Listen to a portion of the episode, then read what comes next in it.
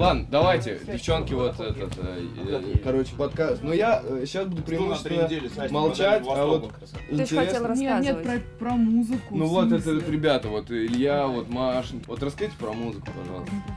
Вы давно сюда переехали или у вас еще были какие-то места другие, где вы репали? И вообще, как вы тут э, обосновались? Отвечать на вопрос будет Илья. Здесь было много крыс, в общем, на заводе. Мы с ними... Наша борьба с ними реально продолжалась много-много лет. То есть вот с 2010 года мы примерно переехали сюда, и крысы, они были просто повсюду. Вот, там помойка большая, если ехать э, на выезд. Вот, гигантская, реально. И там было очень много крыс. Иногда я проезжал на машине, останавливался, и крысы, они вначале пугались, но если подождать немного, выключить свет, ну или там приглушить его, то э, они все уже забывают, что ты там. И они просто ну, начинают заниматься своими делами. Огромная помойка крыс, и я выжидал. Я выжидал секунд 50. Когда ты крысы забыли, что ты там находишься, надо очень резко нажать на сигнал. Вот, на, на гудок. И крысы подскакивают выше машины в таком случае. Просто вертикально. То есть крыса может, она как во- вот прям вертикально подлетает наверх, выше практически роста человечего, и падает назад, и потом уже разбегается. Вот, причем, когда 30 крыс одновременно прыгает наверх, это незабываемое зрелище, вот, у меня где-то есть такие видосы, я там предоставлю потом за, ну, за какие-то дополнительные условия, там надо будет с Антоном. В какой-то момент крысы стали заходить и сюда, репетировать. Они маленькие, на маленьких инструментах, э, крысиные, крысиные сходки, так сказать. Но это студия наша, да, мы здесь с 10 года, вот, собственно, крысы, крысы, возможно, были здесь и раньше. Э, кто его знает вообще, сколько они здесь были. Но потом их как бы начали выгонять отсюда. Мы купили такие эти отпугиватели кротов, они на ультразвуке работали, и они выгоняли, в общем, этих животных отсюда. 13 лет мы тут уже находимся и репетировали всегда здесь. Это наш дом. Илья говорит метафорично про то, что в жизни коллектива залпом было много разных существ. И они нашу жизнь покинули. Крысы покинули завод. Ну, я имел в виду, я имел в виду, да, к- э, с хвостатых таких персонажей. э, маленьких Паразитов. Паразитов, да, ну, да, да, да. Так, сейчас. Что сказать об этой профессии? Что сказать об Этой профессии. Что сказать об этой профессии? Привет, бодрый, добрый. Меня зовут Полина Ежова. Меня зовут Оля Карасева, и скоро мы вернемся на реп-базу к звукорежиссеру и гитаристу Илье Горохводатскому и продюсеру Антону Черепанову. А пока переместимся в нашу скромную студию на кухоньке, где мы записываем практически все выпуски этого подкаста. И сегодня у нас в гостях выпускники мастерской Виктора Рыжакова в школе-студии МХАТ, группа «Залпом». А именно, Ксюша Чигина, Миша Шамков и Сережа Аполлонов. Ребята, как ваши дела? Чем вы сейчас занимаетесь? Скоро мы выпускаем новый альбом. Мы ездили в экспедицию в Якутию. По, по селам, по городам, по весям, где живут местные жители. Мы брали у них интервью. Ну, мы изначально поехали туда снимать фильм, такой псевдодокументальный, а, который тоже в- как- через какое-то время выйдет на экраны, ну, хотя бы чьих-то смартфонов. На самом деле поездка была очень хорошая, но очень странная по-своему.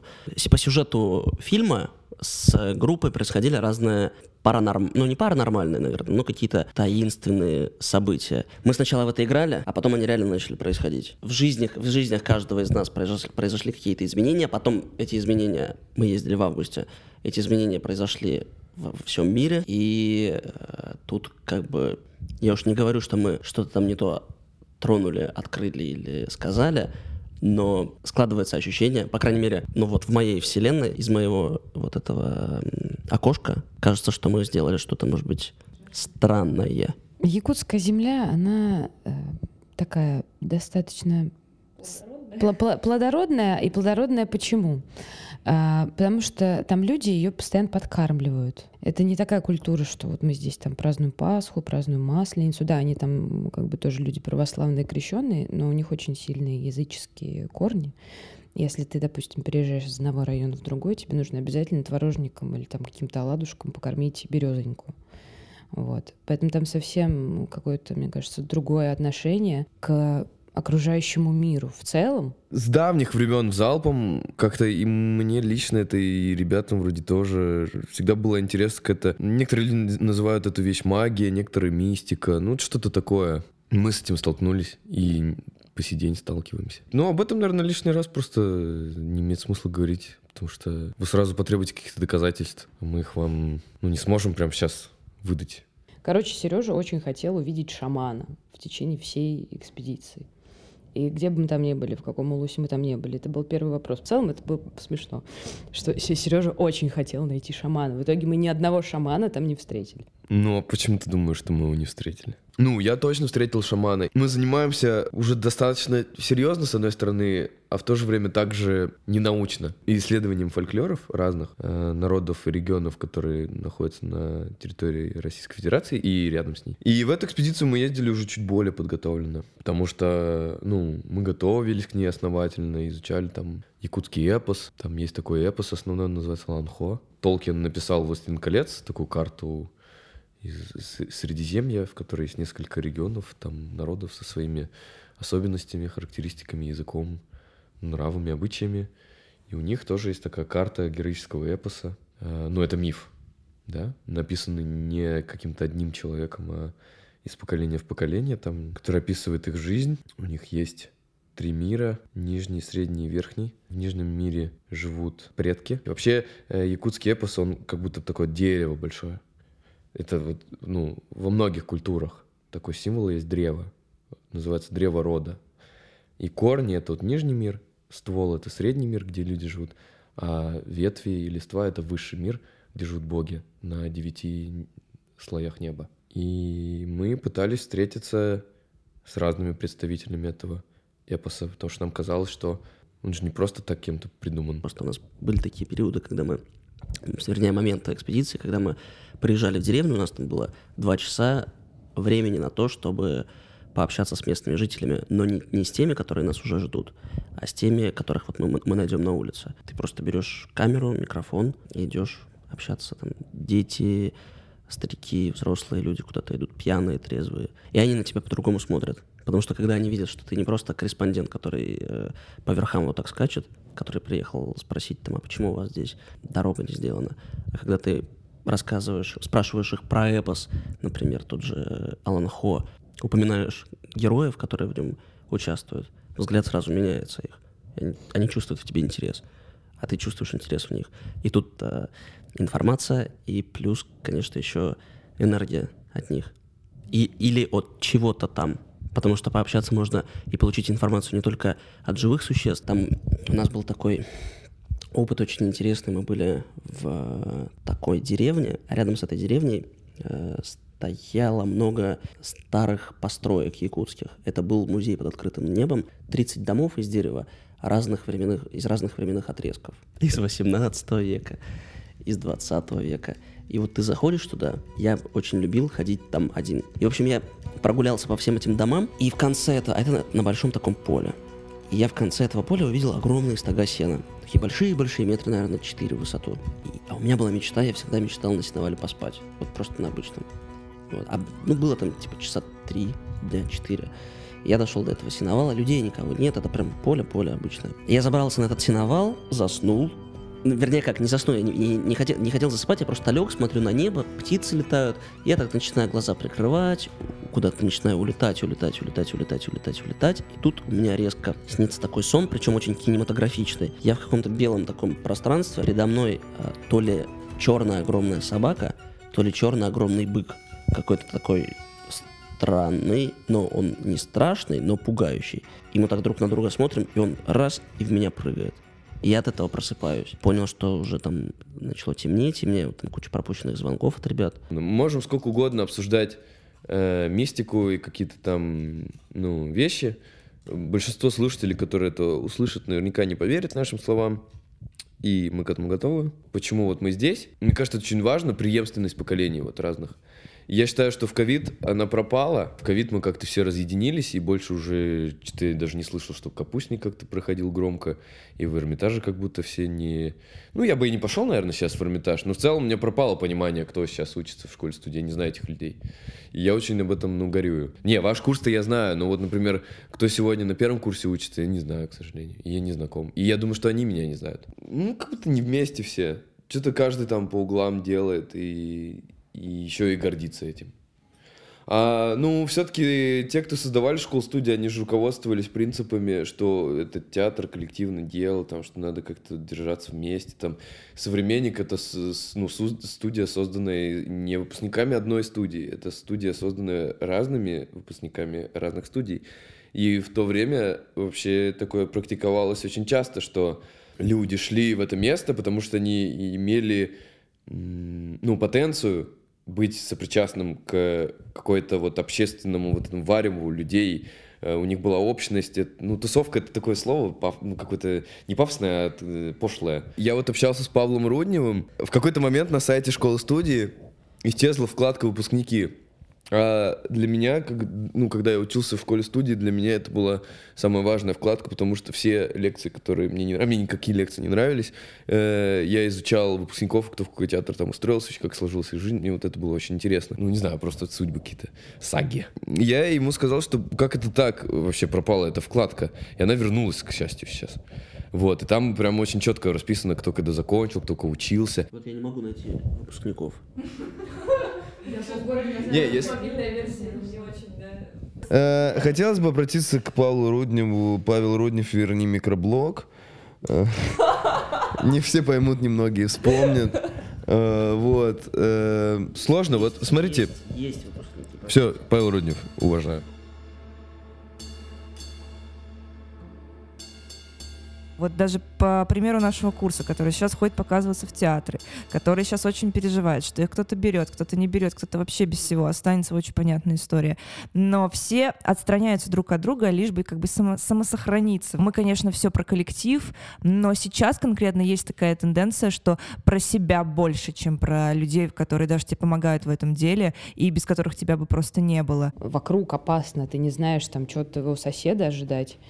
И ты как бы закрываешься. Но в целом, если провести это время как-то конструктивно, как-то полезно, выстраивая там какие-то знания, получая или понимая себя, то в будущем это может, мне кажется, дать какую-то хорошую, такой какой-то хороший результат, потому что мы, вот как наше, мне кажется, молодое поколение, мы не успели сформировать свое мнение, мы только недавно поняли, ну вот я, например, за себя скажу, что, оказывается, нужно было ходить и принимать какие-то решения. Тебе нужно было делать шаги, а не отдавать э, ответственность за свою жизнь кому-то еще. Давайте подумаем о том, что мы можем сделать во время этой инертности, потому что, мне кажется, мы сейчас долго еще из нее не выйдем. Ну вот из какой-то такой индивидуализма из какого-то. И, не знаю, я перестала верить в идею коллективности относительно театра точно. То, что студенты, выпускающиеся в стрессе, показывающиеся там в какие-то театры, как бы, ну, боятся чего-то и поэтому закрываются, это нормально. Ну, кто-то поступит, кто не поступит. Кто-то поступит и разочаруется, кто-то не поступит, поступит через год, через пять, кто-то снимется в сериале «Менты 12» и станет великим ментом. Ну, как бы это нормально, типа. Хочу сказать ребятам, которые не поступят в театр или не поступили уже в театр. Это самая прекрасная вещь, которая может случиться с вами в жизни просто. Самая великолепная. Но я же из своей коробочки говорю, э, это такая классная возможность, опять же, я все туда же, взять свою жизнь в свои руки, как раз это к вопросу инертности. Ну, ты знаешь, что ты там, окей, ты молодец, ты поступил в театральный институт, там у тебя были супер роли в каких-то дипломных спектаклях, нас же возят всегда на гастроли, нам все оплачивают, нас кормят, все классно. А потом ты такой как бы хочешь сразу в театр, а там все то же самое. Там тебе как бы понятно, какой там мир.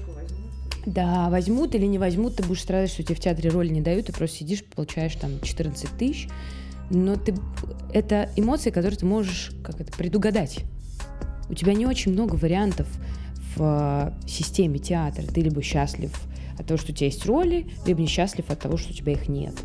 Либо у тебя есть роли, но ты несчастлив, потому что тебе не дают сниматься, например. Или ты играешь то, что тебе не нравится. Да.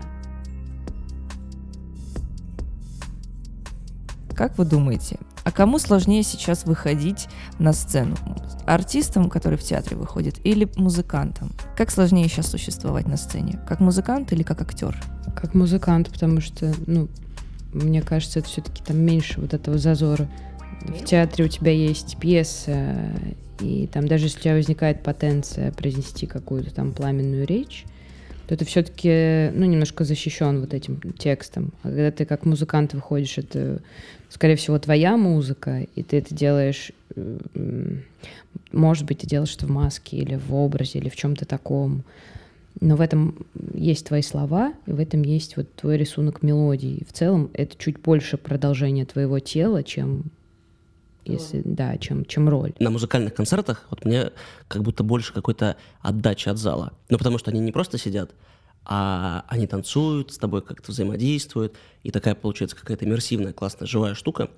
А на спектаклях все-таки другая энергия просто. Так обстоятельства внешние складываются, что сейчас немножечко, и, а кто-то немножечко грустит каждый из нас. Если мы выбираем жить, если мы не закрываемся, не уходим из этой жизни, то уж тогда надо проживать, то уж тогда нужно выходить и с полным как бы таким с полной уверенностью в себе говорить, неважно, со сцены, из колонок, из наушников, то, что ты хочешь сказать.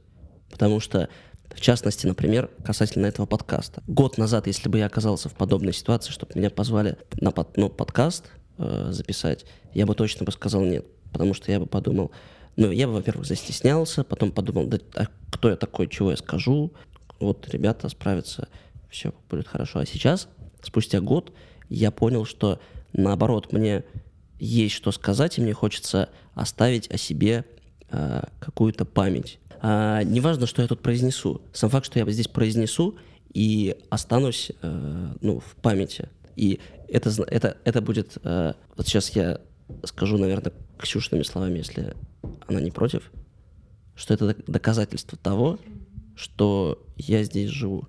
Вот сейчас, в этот момент. Если жить, то давайте на полную катушку жить. Встречаться, говорить, общаться, есть, спать, выпивать. Ну, как бы да. Про...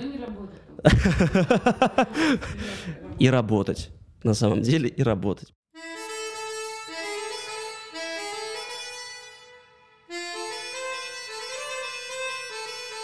Получается, что ваши вот эти поездки — это в целом, ну, спасение. Ну вот я просто сам с Алтая, и у меня очень такие свои какие-то выстроенные взаимоотношения с природой, с дикой природой, с людьми, которые живут в этой дикой природе, с горами, с лесами, с водой э, дикой. И действительно спасение, потому что приехав в Москву, э, ну я был не очень взрослый, ну как бы мне там было 12 лет, когда я приехал в Москву, но все равно я почувствовал вот эту разницу между дикостью и цивилизацией. И, конечно, ну, я могу сказать только за себя, за ребят они скажут сами, это спасение себя, это к вопросу о пред, предыдущем вопросе про актеров, которые э, начинают спасать свою шкурку, а не спасают коллектив. Это в первую очередь спасение себя, но также это попытка помочь ближнему своему. То есть я, проехав какой-то этот путь, собрав какую-то эту информацию, могу ее выложить человеку в уши, и, может быть, это может ему как-то помочь. Так же, как может быть, ему может помочь какой-то спектакль, так же, как может быть, ему может помочь какой-то э, телефильм. Понятное дело, что пройдя этот путь э, лично, это, наверное, намного лучше и но намного сложнее. Ну и, и с людьми, которыми, с которыми мы там общаемся, то есть мы не рассматриваем их как предмет, который мы хотим изучить и забрать все соки. У нас есть, мы как бы что-то тоже даем. Зачем нужно общество? Для того, чтобы обмениваться информацией и ну, энергией. И я, произнося вам слова, заряжаю вас. Вы, слушая их, отвечаете мне, заряжаете меня. И на этом выводим. А вы вот обожаете иммерсив, вот это все. Во-первых, первый вопрос. Есть ли у вас какое-то табу? То есть э, внегласно вот вы знаете, что вот это мы точно не будем делать, то есть правила какие-то.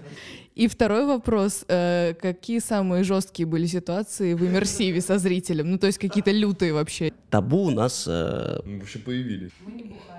Да, вот, кстати, что очень важно отметить. Трезвая сцена. Трезвая сцена. Потому что 4 года назад... Алтай, кстати. Алтай, да, то есть у нас... Это самое жесткое на самом деле. Можно это рассказать? Да, ну это не надо рассказывать. правда. Это неправда. правда. Нет, это неправда. спор. Не, это неправда, потому что этого не было. То есть мы там 4 года назад э, чуть ли не каждый концерт был пьяный, потому что, ну, казалось, что вау, мы такие, типа, это рокеры, там все такое. На самом деле группе очень много лет. Короче, и вот эти, да, первые, первые концерты, которые пьяные, в них, конечно, была своя какая-то романтика, но тогда и сил было больше, потому что реально, вот я замечаю, что 18 лет ты можешь э, пить столько, сколько ты не можешь пить в 24 года. А купить 24, кстати, можешь гораздо больше алкоголя. Но выпить уже не можешь. Ну да. И эти концерты, они в какой-то момент тоже пришло осознание, что это просто... Не то, что это несерьезно, это для кого-то это серьезно тоже, а просто это как круто мы это посмотрели, попробовали, давайте попробуем что по-другому, как, как можно по-другому выступать. Мы к этому относимся как к работе, то есть это уже не хобби, и мы выходим не просто там поугарать, а как бы сделать дело и обменяться вот этими энергиями. В общем, у нас была, был концерт в одном клубе большом. И мы там, ну, долго, это после ковида был первый концерт, мы там долго его планировали. Такая была, ну, мощное для Москвы мероприятие. То там очень много людей было приглашенных. И как-то вообще жизнь так закручивалась лихо в тот момент, что как бы ковид только закончился, вау, да, глоток какой-то свежий. И у нас, э, ну, у нас вечно вот всякие персонажи, типа Леши там были. И один из персонажей, он ходил по гостям, ну, иммерсивно по гостям, там с ним общался. И был сценарий, который написал, но не... Я всегда стараюсь не очень, ну, с Мишей с Ксюшей очень тщательно, а со всеми остальными... Ну, я в основном. Еще у нас есть Аристарх Мисропян, но он сценарий мероприятий не пишет, он пишет другие тексты. Но вот именно мероприятие я пишу. С, с Мишей, с Ксюшей я строго требую исполнения этих сценарных э, вещей, а вот с кого-то не трогаю, не строго. Потому что надеюсь на, на то, что они, ну, как-то прикольно выйдут из положения креативно, но не тут... Мы, мы просто не умеем выходить креативно. Не, умеют, умеют. Но просто они всегда исполняют главные роли, а кто-то не очень главные, такие, ну, характерные, второстепенные, яркие, эпизодные. И я стараюсь как-то сделать так. Ну, в тот момент я вообще об этом не думал, что просто такое может произойти, если честно. Я, ну, я не хотел, чтобы так было. Реально не хотел. И я написал, что этот человек должен был в, в конце мероприятия прочитать стишок Константина Бальмонда. типа «Серебряный век» там, ну. И, значит, э, он, к сожалению, не прочитал стишок, потому что он ходил по гостям, с ними там иммерсивил, взаимодействовал по-русски. И они угощали его алкоголем. И его психика пошатнулась в этот момент, и он почему-то вместо того, он не то, что он не выучил стих, он просто даже забыл, что он должен был его читать. В общем, он вышел на сцену, и вместо того, чтобы прочитать стих, он что-то сказал. Как-то так получилось, что одна известная личность московская, она вызвалась выйти на сцену, вот, а он снял с нее штаны и, э, в общем, совершил то, что он совершил. Вот, и, э, э, э, ну, как бы у меня, в, у нас в группе, да, играют э, люди сильно старше, чем наш э, возраст. Я, кстати, самый младший. А, вот есть, например, человек, которому 34 года, и у него двое детей. Человек, которому 32 года, он, он женат, и там скоро тоже будут дети. И они сказали, что, э, Сережа, мы не пойдем на сцену после такого. Мы должны были выходить играть бис. Он говорит, что мы, к сожалению, извини, мы домой. Мы на самом деле, вот на перерывах мы постоянно ходим к Али. И там у него шаурма. Вот. Она на самом деле чуд чудесная вообще. Вот. Он даже сам соусы делает. Три часа мы делаем музыку, да, и вот сходить к Али, и потом за 15 минут сразу что-то рождается. Это одна из А- а- формул успеха. У нас есть, например, да, песня «Ананас», которая вообще непонятно по какой причине идеальная, мы еще сами не разгадали. А, Но, видимо, нужно, нужно делать какой-то рэп-кусок, вот, который у нас есть. Потом э, делать мелодический кусок и ну, какой-то абстрактный текст. Вот, примерно такая формула у музыки, у такой, вот. И, конечно же, шаурма от Али. Ну а что в России, как делать песню, которая популярна будет в России? М. Но надо песню делать грустную песню про любовь. Кстати, какой, какой ананас не является. Ну как сказать. Является? Да, надо просто понять, про что песня ананас. Короче, про формулу успеха. Вот у нас в составе залпом очень большие профессионалы есть. Вот барабанщик у нас играет в коллективе Анна Асти. Э, э, А второй барабанщик, которого заменяет... Второй барабанщик, который его заменяет, играет в коллективе «Дельфин». Э, Илья — это вообще-то достаточно известный музыкальный продюсер и основатель студии DTH. Я точно продюсер. Вот, ну а Антон — это наш... Антон — это наш менеджер. Мы сейчас действительно нащупали какой-то... э, путем анализа большого количества песен популярных, чартовых в России сегодня. Мы нашли какой-то, как нам кажется, путь к успеху, но мы пока еще его, этот путь не проделали. Наша, как бы, Слова главная победа Толстой, это типа ананас, да, ну, то есть, когда мы... Ну, она тоже не очень популярная песня в сравнении с другими представителями. Такие, как, например, по барам. Анны А Асти. Насти. И... э, Хотя барабанщик у нас один и тот же. Мы думали формула успеха в этом, но пока нам не помогает. Что э, круче, важнее в этом случае? Какая-то вирусная мелодия или текст? Мне кажется, что в России важнее текст. Первостепенная ва- важность, скорее всего, это мелодическая линия какая-то очень классная, цепляющая. Вот, потому что э, здесь вокруг есть такое количество э, абсолютно всратых текстов, которые работают очень хорошо. Вот, есть, ну, аргументация моего мнения, например. Вот, есть очень много очень странных текстов, вообще абсолютно тупорылых, которые очень круто э, напиваются людьми бесконечно. Ну вот, потому что они реально въедаются, потому что они были пов- повторяются там много раз как бы по радио, и люди их просто напевают, ходят. Хотя текст иногда смысла не имеет вообще абсолютно никакого. Есть таких куча примеров. Вот, и э, поэтому самое важное, по-моему, это чтобы качало и чтобы э, мелодия была запоминающаяся, вот. Но текст тоже важен, но меньше. То есть это процентов там 20 текст, процентов э, 30 это чтобы качало, и процентов 50 остальные, чтобы мелодия была запоминающаяся. Сейчас я передам слово Антону, но перед этим хочу сказать, что путем тоже анализа разных э, действительно крупных артистов здесь я сделаю, делаю вывод, что как только артист, э, ну, как бы становится, да, на какие-то свои вот эти рельсы, он собой, как бы, при- своей лирикой, своим вот этим творчеством, эгрегором вот этим своим, он приносит какую-то новую веху, как бы, он приносит новую, скажем, моду или какое-то движение, течение, типа. И в этом течении вообще вот, чтобы человека заинтересовать, большую группу людей, чтобы заинтересовать, э, необходим текст как э, манифест некий, как вот какая-то, ну, скажем, религия, да, или что-то такое, зачем люди будут идти. И, потому что, ну, а это проще как механизм э, общ- ну, общения и воздействия друг на друга, текст, документ именно. И в этом, э, вот в этом, ну, безусловно, мелодия очень важна, потому что это мелодия, это возможность этот текст запоминать, типа, ну, как бы, э, потому что э, стихи и, и, и песенный текст абсолютно разные вещи, абсолютно. И вот мелодика стиха и поэзия, она очень отличается от мелодики там песенных каких-то мотивов и хуков, припевов. Поэтому мне кажется, что надо на- находить какой-то баланс. Но если мы э, сравним, например, западных артистов и ну, вот российских, да, советских или российских, то здесь мне кажется, что на качество э, э, вот особенно постсоветских и российских, на качество вот именно мелодий и звука упор был в меньшей степени произведен.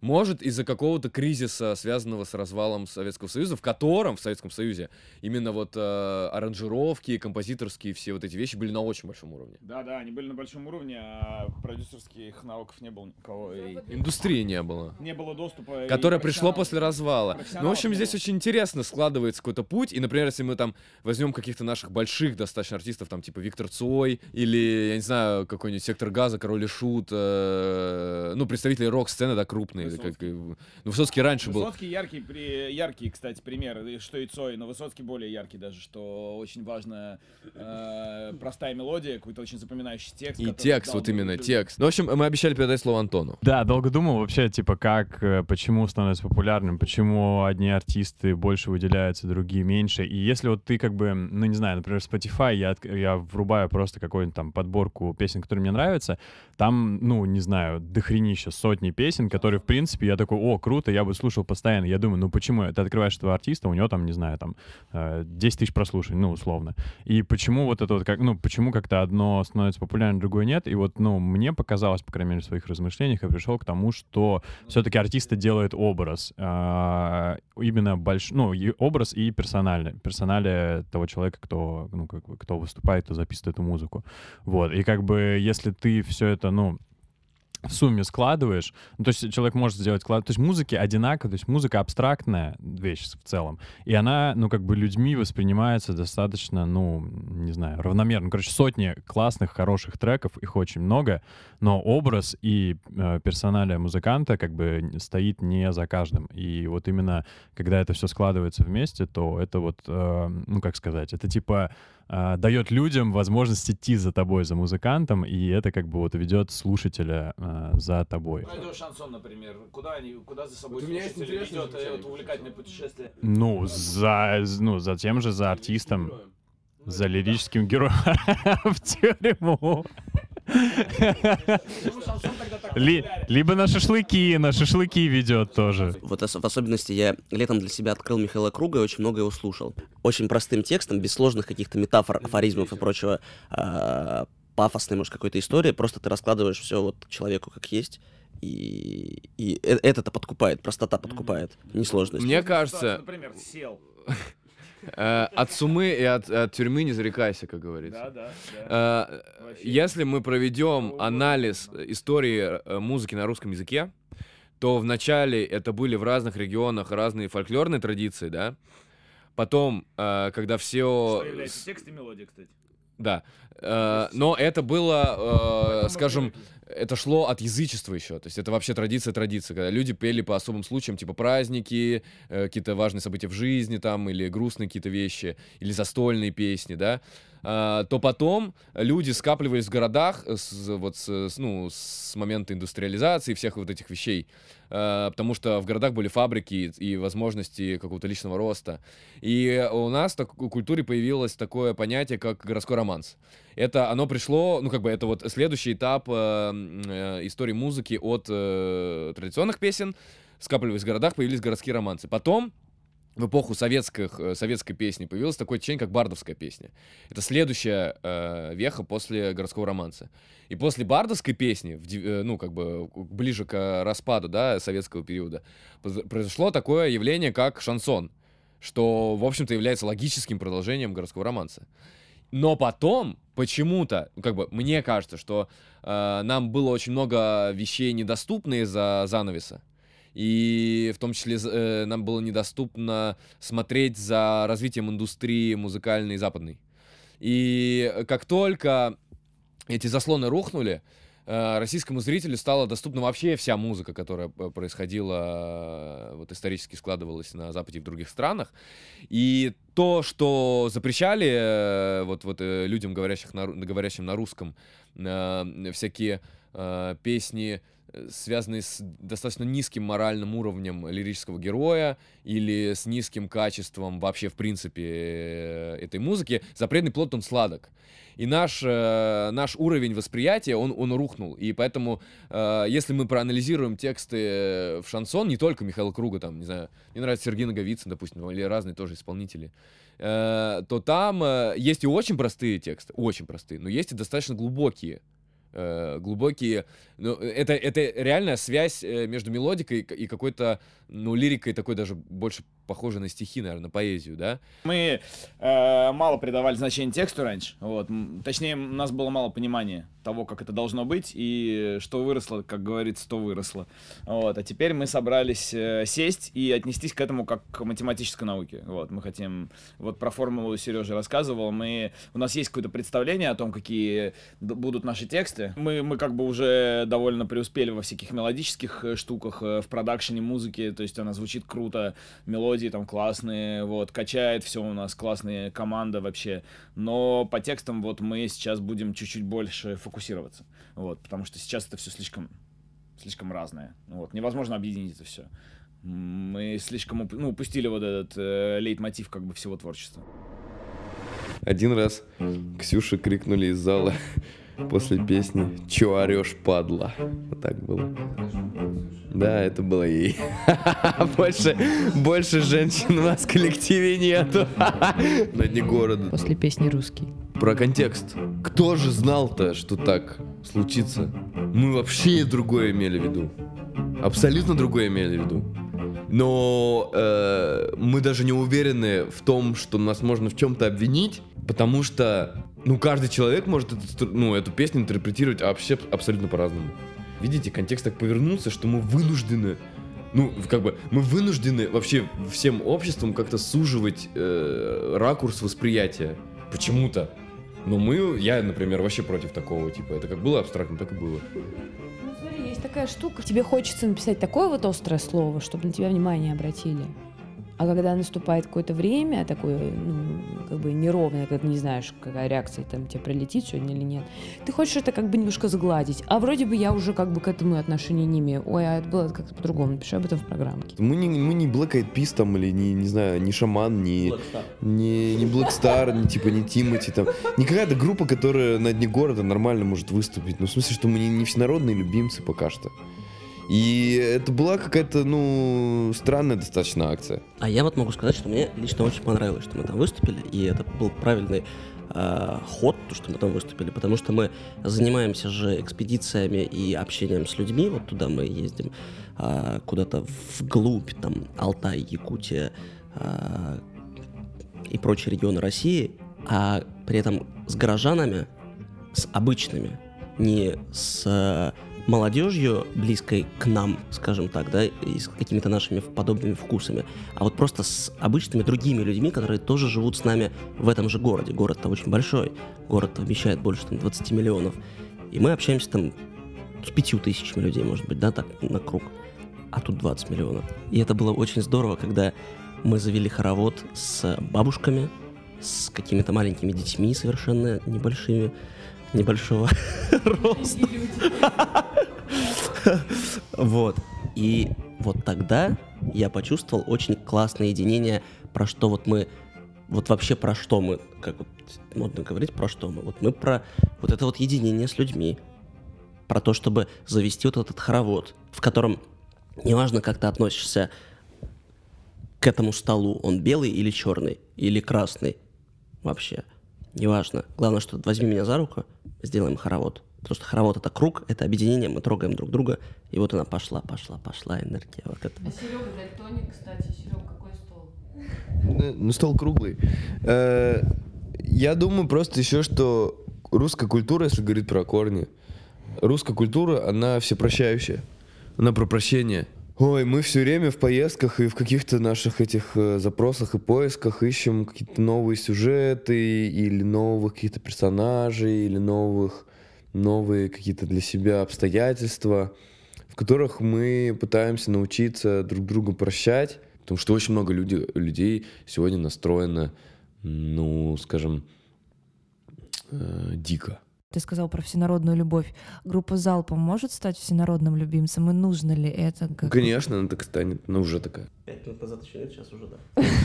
Не, она уже такая, на самом деле. Ну, я как бы кочевряжусь, говорю там, ну, это, это факт. Ну, это не цель, наверное.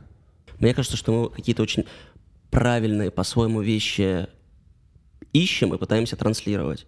И мне кажется, что это очень здорово, если много людей будет э, это слушать, как-то по- понимать это, будет нравиться людям. Потому что мы-то действительно про то, чтобы люди ну, как-то возлюбили ближнего своего. И действительно, как Сережа верно подметил, прощать научились. Может быть, мы это не транслируем прямым текстом, но это как бы витает в нас, между нами. И чем больше людей это будет видеть, абсолютно неважно, это будут Лужники, э, Кремлевский дворец или мутабор, поле какое-то. Да без разницы. Цель — это не площадка, а наша цель — это люди. А люди, они не бывают... Все-таки я верю, что люди не бывают плохими или хорошими. Они просто смотрят на... У, ка- у каждого правда своя. И правда твоя только в том, во что ты веришь. Так же, как и моя правда. И они могут не совпадать. Но в этом как бы правда каждого из нас. И наша задача не навязать какую-то свою правду, а вот доказать, что вот это твоя правда, это твоя правда, это твоя правда, но вы сегодня вот здесь все вместе, вы нас слушаете, вы сейчас это почему-то слушаете, так давайте это слушать вот с энергией светлой. Ну да. Странно, да, учитывая, что у нас какие-то есть песни Да разные есть песни. всякие разные, с темными силами, скажем так, связаны. Но опять же, когда мы были вот во Франции на гастролях, мы жили в доме одного старенького дедушки, который был мэром этого Сана Филиппа. Вот, и в этом доме очень много было голов, черепов э, козлов, были какие-то куклы с выколотыми глазами, были пентаграммы повсюду развешаны. Как нам сказали, ну, тут как бы за что купил, зато продаю. Это сделано для того, чтобы как раз-таки отпугивать злых духов. То есть они видят, что это злой дом, и они сюда не заходят. То есть мы как бы используем, условно, они используют как бы черный цвет для того, чтобы оттолкнуть реальный черный цвет. При этом там э, этот Филиппа абсолютно какой-то святой э, дедушка, спустившийся с небес, такой вообще в таких вселенных каких-то витающий, с открытой душой.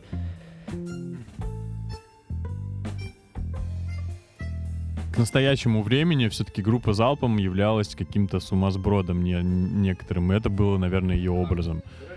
А, Вот, да, то есть это как бы, ну, все знали, что это куча людей на сцене, да, кто-то там еще до сих пор думал, что еще человек 8, там, где, а где скрипки, до сих пор спрашивают. Большинство людей, наверное, думают, что это какое-то, ну, вот просто мно- много народа на сцене, какое-то бешенство такое. Ну, отчасти, отчасти в этом, в этом и есть правда, да, это какая-то энергия, это толпа.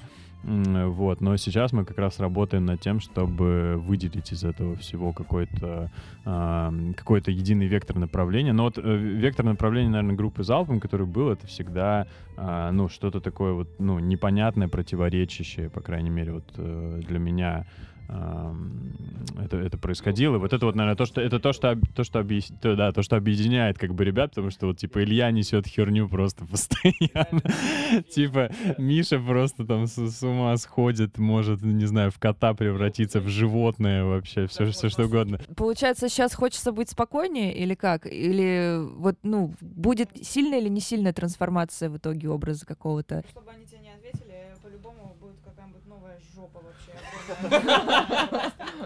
Да-да-да, хотели как лучше, а получилось как всегда. На самом деле мы просто пытаемся все жопы в одну сторону направить. Чтобы залпом.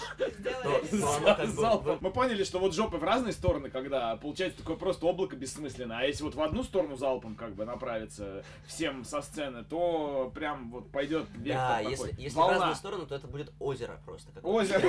А если в одну, то это могучая Возможно, с камнями. Желание меняться связано с тем, что большинство наших слушателей или просто каких-то людей, интересующихся музыкой, находятся в недоумении от э, нашего творчества и слегка в смятении, потому что мы делаем достаточно разные виды творчества, и некоторые думают, что залпом это театр, некоторые думают, что это группа, некоторые думают, что это какая-то цыганская группа, некоторые думают... Да, кстати, мне недавно сказали, что это кто-то думает, что это вообще сайт проекта рэпера Хаски, как бы. И... Габи, ну не исключено, что это не так. Ну, в общем, да, и мы как-то достаточно много запутывали зрителей, и нам казалось, что это весело так жить. И так-то да, но просто Так сказать, э, в какой-то момент нам, нам показалось, что э, мы просто, ну, отпугиваем зрителя тем, что э, ему становится непонятно, э, на что он приходит, как бы, и что это такое. С какой-то точки зрения это притягательность и обаяние такое, что типа, ну не, да, загадочность. Но для массового зрителя это наверняка просто какое-то непонятное что-то. И да, винегрет. И поэтому мы сейчас хотим э, сделать какую-то реструктуризацию, э, исходя из э, потенции, сделать что-то более понятное для зрителя. Просто чтобы наши, наши какие-то вот потоки, они были более понятны. Ну, то есть, при этом сохранив нашу какую-то естественность и энергию нашу, которая бьет ключом всегда, но так, чтобы этот ключ, он был доступен для зрителя.